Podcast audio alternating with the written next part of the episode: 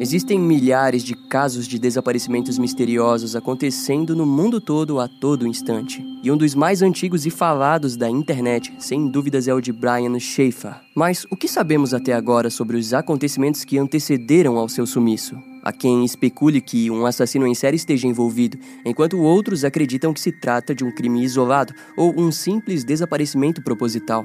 As teorias são variadas, mas fato é que esses quase 20 anos do seu sumiço nos fazem revisitar o caso diversas vezes. E será exatamente isso que a gente vai fazer agora.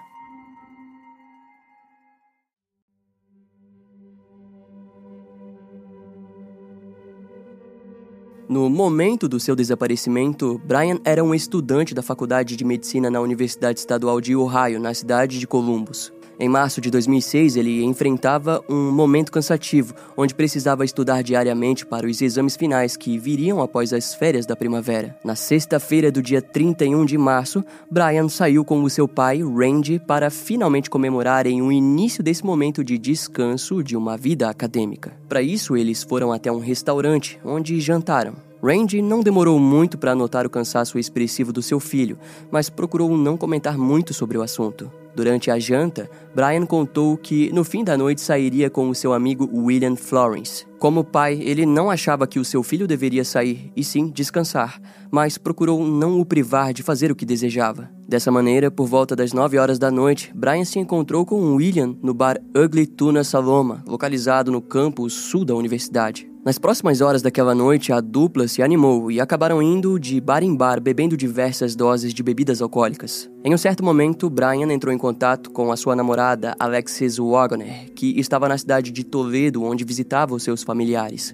A conversa entre o casal foi normal, e logo após, Brian e William continuaram a beber. Não fica claro se eles possuíam aquele costume, mas fato é que a última parada aconteceria apenas horas depois da meia-noite. Quando eles foram até o The Short North, uma área badalada da cidade de Columbus, eventualmente eles se encontraram com uma amiga chamada Meredith Reed. Em seguida, ela levou os garotos novamente até o bar Ugly Tuna Saloma. Lá seria a última parada oficial dos jovens. E depois disso, tudo se torna um grande mistério. Ao que parece, durante a festança, Brian acabou se afastando de seus amigos. William e Meredith tentaram entrar em contato com ele, mas Brian não atendia o telefone. E quando o bar fechou às duas horas da manhã, eles notaram que não havia nenhum sinal de Brian entre a multidão que saía do local. Os jovens então voltaram para casa acreditando que ele havia voltado para o seu apartamento sem avisar nada. Estranhamente, Durante o sábado e domingo, nem Randy e nem Alexis conseguiram entrar em contato com Brian. E tudo ficou ainda mais estranho quando, na manhã da segunda-feira, ele não compareceu no aeroporto de Columbus, onde deveria se encontrar com Alexis para viajarem juntos até Miami. Naquele mesmo dia, os seus familiares relataram o seu desaparecimento. A busca se iniciou no bar Ugly Tuna Savona, onde as câmeras de segurança foram averiguadas. Curiosamente, uma das câmeras instaladas na porta do local capturou o grupo de amigos subindo pela escada rolante em frente ao bar. Isso aconteceu a 1h15 da manhã e Brian só seria visto novamente pelas câmeras por volta da 1h55, onde conversava com duas garotas. Em seguida, a filmagem mostrava ele se despedindo delas e voltando em direção ao bar, mas Brian não voltaria a ser visto saindo do local. Aquele fato surpreendeu e muito os primeiros investigadores do caso. De início, as saídas do prédio foram investigadas, mas havia apenas uma que dava para um canteiro de obras repleto de obstáculos que um bêbado teria dificuldade de passar. Além disso, não haviam evidências de que ele houvesse de fato passado pelo local. Assim, os investigadores teorizaram que Brian possa ter mudado de roupa dentro do bar ou colocado um chapéu, que fez com que ele passasse despercebido pelas câmeras. Para investigar essa teoria, eles acabaram analisando as câmeras de filmagem de outros estabelecimentos da região, mas nenhuma delas havia capturado imagens de Brian. Na época, o alto índice de violência na região do Campus Sul fez com que várias câmeras fossem instaladas e era estranho nenhuma ter capturado o garoto. Vale ressaltar que a cidade de Columbus em si era a maior dentro do estado de Ohio, que havia investido em câmeras de segurança para controlar a violência. A região protegida pela tecnologia ultrapassava Cleveland, Cincinnati e Toledo juntas. Diante a falta de pistas, as autoridades percorreram uma vasta área com a ajuda de cães farejadores, mas simplesmente não haviam vestígios do seu paradeiro. Becos, lixeiros e vários locais aleatórios também foram averiguados. Os detetives apelaram até mesmo para os moradores de rua, que não conseguiram dizer se haviam visto Brian pelas ruas.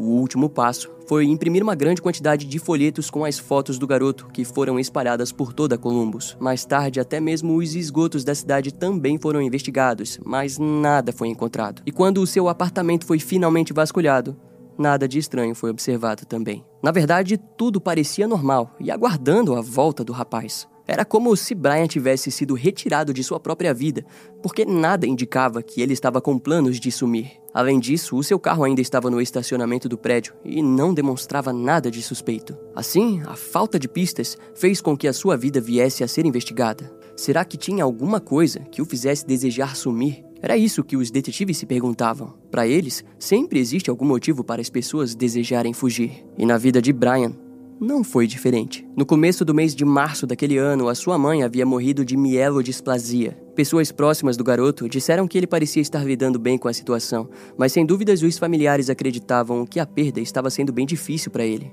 Os investigadores então trouxeram a ideia de que ele tivesse dado um tempo para lidar com o luto. Nas semanas seguintes, aquilo apaziguou um pouco a angústia dos familiares, mas foi questão de tempo para todos os envolvidos no caso perceberem que ele não parecia ter desaparecido voluntariamente. E enquanto as buscas continuavam, Alexis, a namorada dele, não estava lidando bem com o caso. Todas as noites ela ligava incansavelmente para o telefone de Brian na esperança de que ele atendesse. Em um momento, ela jurou que o aparelho tocou três vezes, ou seja, alguém possivelmente estava com ele ligado. Mas na maior parte do tempo ele permanecia caindo na caixa postal, indicando o seu desligamento. As autoridades receberam centenas de dicas de pessoas que desejavam ajudar, mas nenhum avanço real era feito com aquelas pistas. Eventualmente, supostos avistamentos começaram a ser levados para os investigadores. De acordo com as testemunhas, parecia que Brian estava andando por Michigan ou Texas. Em uma das ligações à polícia, a pessoa informou que ele estava na Suécia,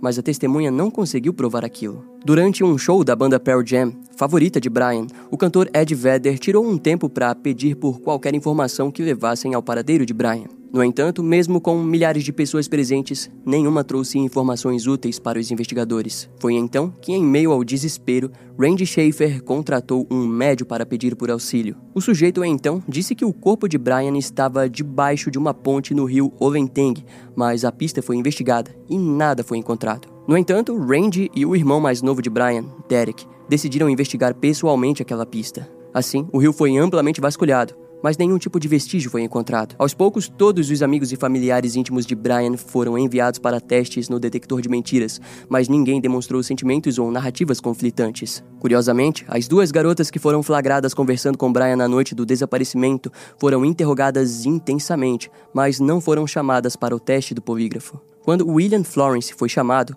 ele passou sem grandes dificuldades, mas futuramente controvérsias surgiriam sobre o papel do jovem na noite do desaparecimento. Até lá, nos anos seguintes, as buscas continuariam com tudo, mas era como estar andando em círculos. Tudo o que sobrou para a família Schaefer era a esperança de que Brian retornasse de uma maneira ou de outra. Embora não desejassem o pior, eles estavam se acostumando com a ideia.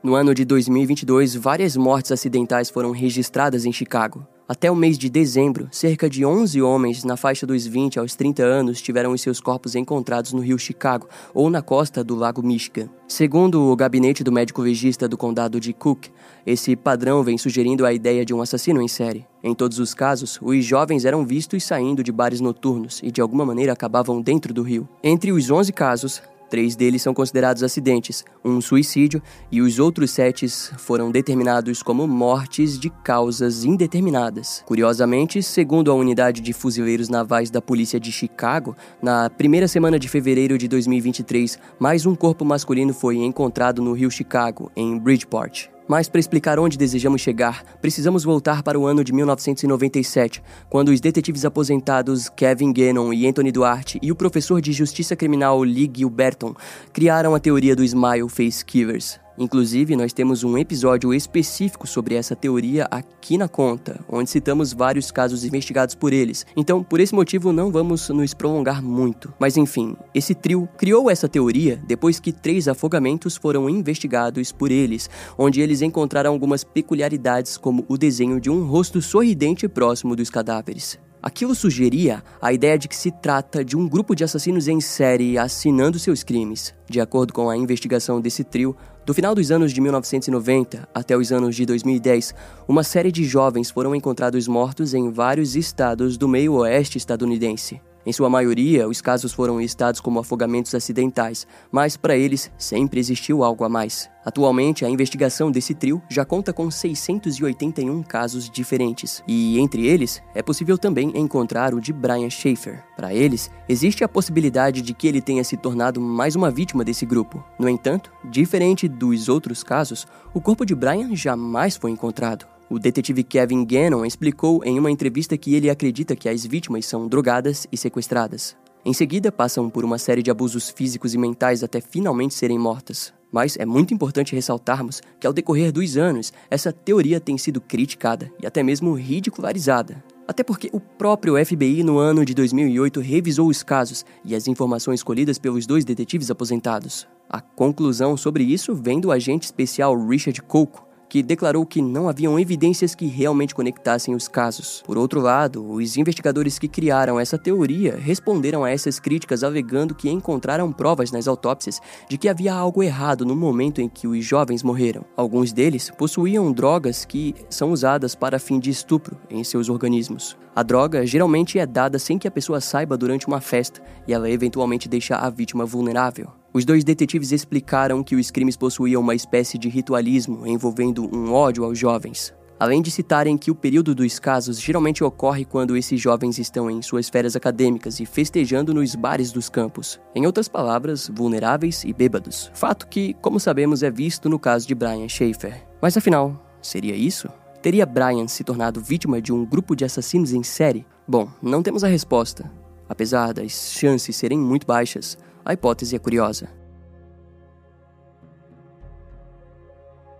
Dois anos depois do desaparecimento de seu filho, Randy Schaefer acabou se envolvendo em um acidente fatal. Ele estava no quintal de sua casa em Baltimore, limpando a bagunça que uma forte tempestade de vento havia causado quando um galho de árvore caiu e o atingiu, matando ele na hora. Diante o luto, um livro de condolências foi aberto online pelos familiares e um comentário inesperadamente chamou a atenção de todos. Uma pessoa deixou um texto dizendo: Para o papai, com amor, Brian. À primeira vista, todos acreditaram que de fato era Brian. Contudo, as autoridades investigaram e descobriram que quem postou aquilo estava em um computador público no condado de Franklin. Assim, eles consideraram o comentário como falso. Após o ocorrido, o advogado do amigo de Brian, William Florence, entrou em contato com um investigador particular chamado Don Corbett. Naquela altura, William estava se negando a fazer o teste de detector de mentiras novamente, e o advogado estava convencido de que quem estava causando dor e atraso para a resolução do caso era o próprio Brian, que deveria ser achado o quanto antes. Ao mesmo tempo, o advogado defendeu William, alegando que no passado ele já havia feito o teste e não existia motivos para fazê-lo novamente. Entretanto, existem controvérsias sobre a verdadeira personalidade do sujeito. De acordo com os amigos de Brian, William nunca foi muito aberto sobre o caso desde o início. A própria Alexis Wagoner, por um tempo, acreditava que ele estava escondendo algo sobre o paradeiro do seu namorado. Porém, com o passar dos anos, ela disse estar ciente de que Brian provavelmente esteja morto. Conforme o tempo foi se passando, a polícia de Columbus compartilhou que ainda costuma receber dicas sobre o caso. No entanto, a maioria se provam serem pistas inúteis. Atualmente, o caso já possui quatro caixas de arquivos relacionados às investigações. Um dos antigos investigadores, André Edwards, disse que revisou as imagens da câmera de segurança vezes o bastante para ter 100% de certeza que Brian Schaefer jamais saiu daquele bar. No ano de 2019, a internet foi recheada por uma fotografia de um morador de rua americano no México que é realmente parecido com Brian. A foto foi encaminhada para o FBI, que analisou a fotografia através da tecnologia de análise de reconhecimento facial, mas confirmou não se tratar de Brian. Em março de 2021, a agência divulgou uma foto de como Brian pode estar nos 40 e poucos anos de idade, mais de 15 anos após o seu desaparecimento. O sumiço de Brian fez com que o seu pai, Randy, lutasse até o dia de sua morte pela tentativa de criar um projeto de lei para casos de desaparecimentos. E ele conseguiu, porque depois da sua morte, o projeto se tornou uma lei, garantindo mais esforços e recursos para casos como o do seu filho. Existem poucas pistas antigas e interessantes sobre o paradeiro de Brian. Na época em que Alexis telefonava para o celular do seu ex-namorado a todo momento, a polícia registrou a localização do aparelho a 22 quilômetros ao noroeste de Columbus, mas nada de útil foi tirado dessa pequena pista. Hoje em dia, as chances de que Brian Schaefer esteja vivo soam como um milagre. O Departamento de Investigação Criminal de Ohio tem oferecido 100 mil dólares, equivalente a 500 mil reais, por qualquer informação que levem ao encontro do homem com vida. Desse modo, o caso do desaparecimento de Brian Schaefer continua sendo um dos eventos mais chamativos da internet e dos amantes por mistérios. Esse caso vai ficando por aqui. Eu espero que você tenha gostado. Não esquece de me seguir nas outras redes sociais. Meu Instagram é brian.m, com dois M's, E-M-M-E. E não deixe de conhecer o meu canal no YouTube com os episódios mais recentes que irão demorar um pouco mais para vir aqui pro podcast. Eu vou ficando por aqui, até a próxima e tchau.